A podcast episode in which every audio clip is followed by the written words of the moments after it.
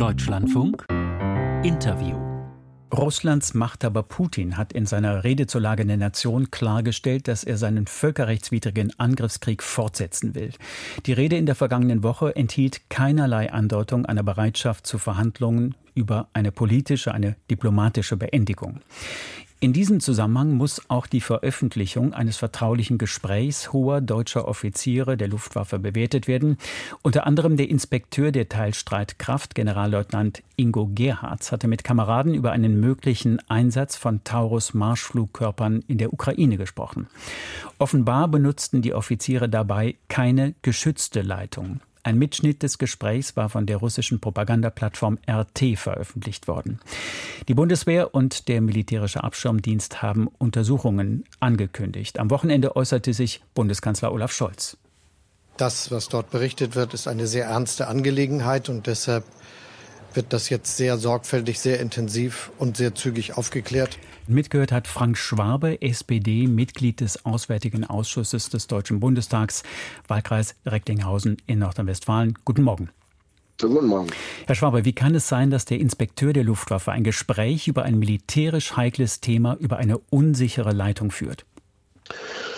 Das wird äh, zu klären sein und äh, daraus werden wir auch Lehren ziehen müssen. Ich glaube, dass in Corona-Zeiten viele Dinge mittlerweile über solche Leitungen laufen und wir irgendwie lernen müssen, dass das ein Problem ist. Aber ich bin auch nicht komplett überrascht, ehrlich gesagt. Ich glaube, dass äh, viele Geheimdienste der Welt äh, aus anderen Ländern entsprechende Mitschnitte haben. Ich gehe davon aus, dass wir als Deutsche auch Mitschnitte, ähm, sensible Mitschnitte in Russland und anderswo haben. Äh, und insofern überrascht es mich nicht vollkommen. Aber klar, wir müssen die Lehren daraus ziehen. Solche Gespräche müssen über sichere Kanäle geführt werden. Welche Lehren genau müssen jetzt sofort gezogen werden? Na, ich werde, da wird sich die, die gesamte Kommunikation angucken müssen, die im kritischen Bereich eben stattfindet, wo Informationen weitergegeben äh, werden könnten, die andere Länder äh, entsprechend gebrauchen oder missbrauchen äh, können. Ich glaube insgesamt, dass wir in Deutschland noch zu naiv auch damit umgehen, wie andere Mächte versuchen, uns zu unterminieren. Ich glaube, dass wir in unseren Abwehrmaßnahmen da erst am Anfang sind und dass wir da ganz viel lernen müssen ähm, auch im Land, nicht nur bei dem, was an Kommunikation in andere Länder in dem Fall ja stattgefunden hat. Äh, und das werden wir grundsätzlich überprüfen müssen und, und da zu neuen Regeln kommen. Herr Schwabe, was bezweckt Russland mit der Veröffentlichung des mutmaßlich abgehörten Gesprächs? Ja, das ist ja das Eigentliche. Und deswegen finde ich auch bei aller Kritik und bei aller Debatte sollten wir Russland nicht auf den Leim gehen. Das ist äh, ganz bewusst, dass sie Dinge abhören und dann, wenn es passt, das eben öffentlich äh, vortragen und, und ausspielen. Wir haben ja auch schon andere Dinge in den letzten Jahren erlebt, wo irgendwelche vermeintlichen Comedians äh, irgendwelche Fake-Anrufe gemacht haben. Das ist Teil der Zersetzungsstrategie. Ähm, und äh, Russland versucht, äh, Unfrieden zu stiften in der Debatte in Europa zwischen Deutschland und Frankreich möglicherweise, aber auch in der innerdeutschen Debatte. Und ein Stück weit, fürchte ich, könnte das auch aufgehen. Deswegen kritische Debatte ja, aber jetzt nicht Russland äh, mit diesem Narrativ auf den Leim gehen. Die Veröffentlichung des mutmaßlich abgehörten Gesprächs erfolgte ja an dem Tag, an dem mehrere Medien berichteten, der ehemalige Wirecard-Vorstand Jan Marsalek sei offenbar jahrelang für russische Geheimdienste aktiv gewesen. Besteht für Sie zwischen beidem ein Zusammenhang? Ich weiß nicht, ob es diesen direkten Zusammenhang gibt, aber natürlich, Russland versucht alles am Ende, äh, ja, Kriminelle zu unterstützen, die deutsche Demokratie zu destabilisieren, Europa zu schwächen, das, die NATO zu schwächen ähm, und alles das. Das tun sie auf vielfältigste Art und Weise, das muss man wissen und ich bin davon überhaupt gar nicht überrascht. Ähm, und natürlich versuchen sie auch in solchen Momenten von solchen Vorgängen ähm, abzulenken. Ob es am Ende äh, der Tod von, Na von Nawalny war, der Mord an Nawalny, ob es am Ende diese Wirecard-Frage war, ob es am Ende die interne Taurus-Debatte in Deutschland war oder die in Europa, sei mal dahingestellt. Es ist völlig klar, Russland hat solche Mitschnitte, auch noch andere, da bin ich mir ziemlich sicher, und sie versuchen, sie in bestimmten Momenten auszuspielen, um bei uns Unruhe zu stiften und am Ende einen politischen Vorteil daraus zu erlangen. Stichwort Taurus-Debatte. Sollte die Spionagetätigkeit der Russen jetzt Anlass für den Kanzler sein, sein Nein zur Lieferung von Marschflugkörpern zu überdenken?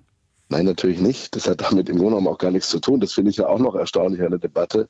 In diesem Mitschnitt kommt ja eigentlich nichts vor, was wir nicht in der politischen Debatte vorher schon hatten. Äh, die Frage, unter welchen Bedingungen kann Taurus geliefert werden, unter welchen Bedingungen kann Taurus genutzt werden, alles das ist ja überhaupt gar nicht neu.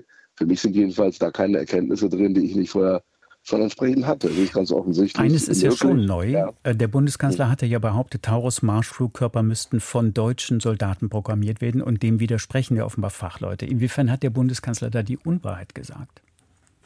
Er hat gar keine Unwahrheit gesagt, sondern es geht um, um eine Einschätzung, ob dieses System zu betreiben ist, äh, auch eben ohne deutsche Unterstützung. Und wenn ich es richtig verstanden habe, ist es ja auch in dem Gespräch so, dass deutlich gemacht wird, das ist möglicherweise so, dass man das kann, aber das wird auch ziemlich lange alles dauern. Und deswegen wundere ich mich sowieso ehrlich gesagt über die Debatte. Wir sind alle jetzt Militärfachleute für dieses und jenes System. Ich habe zwar mal bei der Bundeswehr im Grundwehrdienst gedient, aber ehrlich gesagt finde ich das ein bisschen seltsam. Ich finde, wir müssen grundsätzlich sagen, das ist eine grundsätzliche Haltung, wir wollen alles tun und ich gehöre zu denen, die das wollen, dass die Ukraine diesen Krieg so weit gewinnen kann, dass sie souverän als Land entsprechend. Herr Schwabe, trotzdem nochmal äh, zu, der, ja. zu der Frage zurück. Äh, Olaf Scholz hat ja gesagt, es müssten deutsche Soldaten programmieren und wir hören jetzt, das sei nicht nötig. Das heißt, mit einer Anlernphase von mehreren Monaten wäre das auch für ukrainische Soldaten möglich. Inwiefern hat der Bundeskanzler da die Unwahrheit gesagt?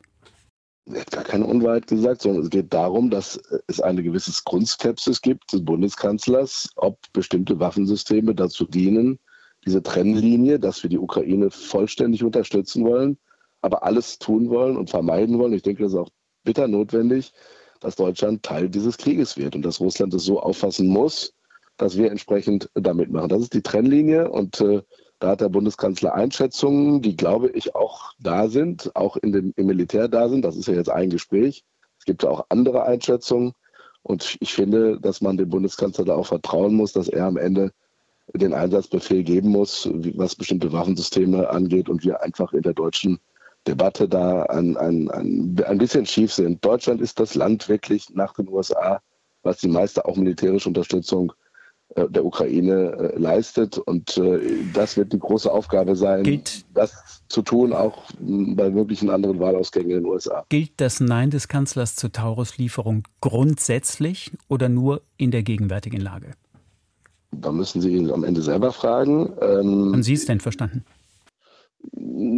Es gilt für die jetzige Zeit, für die jetzige Lage. Ich gehe mal davon aus, dass auch hinter den Kulissen bestimmte Optionen geprüft werden. Das ist ja auch die Aufgabe am Ende einer Regierung und die Aufgabe auch eines Verteidigungsministeriums. Ich gehöre zu denen, die finden, dass die Ukraine weitgehende Unterstützung auch im Waffensystem durch Deutschland und durch die Verbündeten bekommen muss, dass aber trotzdem diese Linie gewahrt bleibt, dass wir am Ende nicht Teil dieses Krieges werden. Olaf Scholz hat ja ein doppeltes Nein ausgesprochen. Also einmal keine Taurus, darüber haben wir gesprochen. Und im Gegensatz zum französischen Staatspräsidenten schließt er ja auch die Entsendung europäischer Truppen in die Ukraine grundsätzlich aus. Warum sollten deutsche Soldatinnen und Soldaten in der Ukraine nicht Minen räumen zum Beispiel?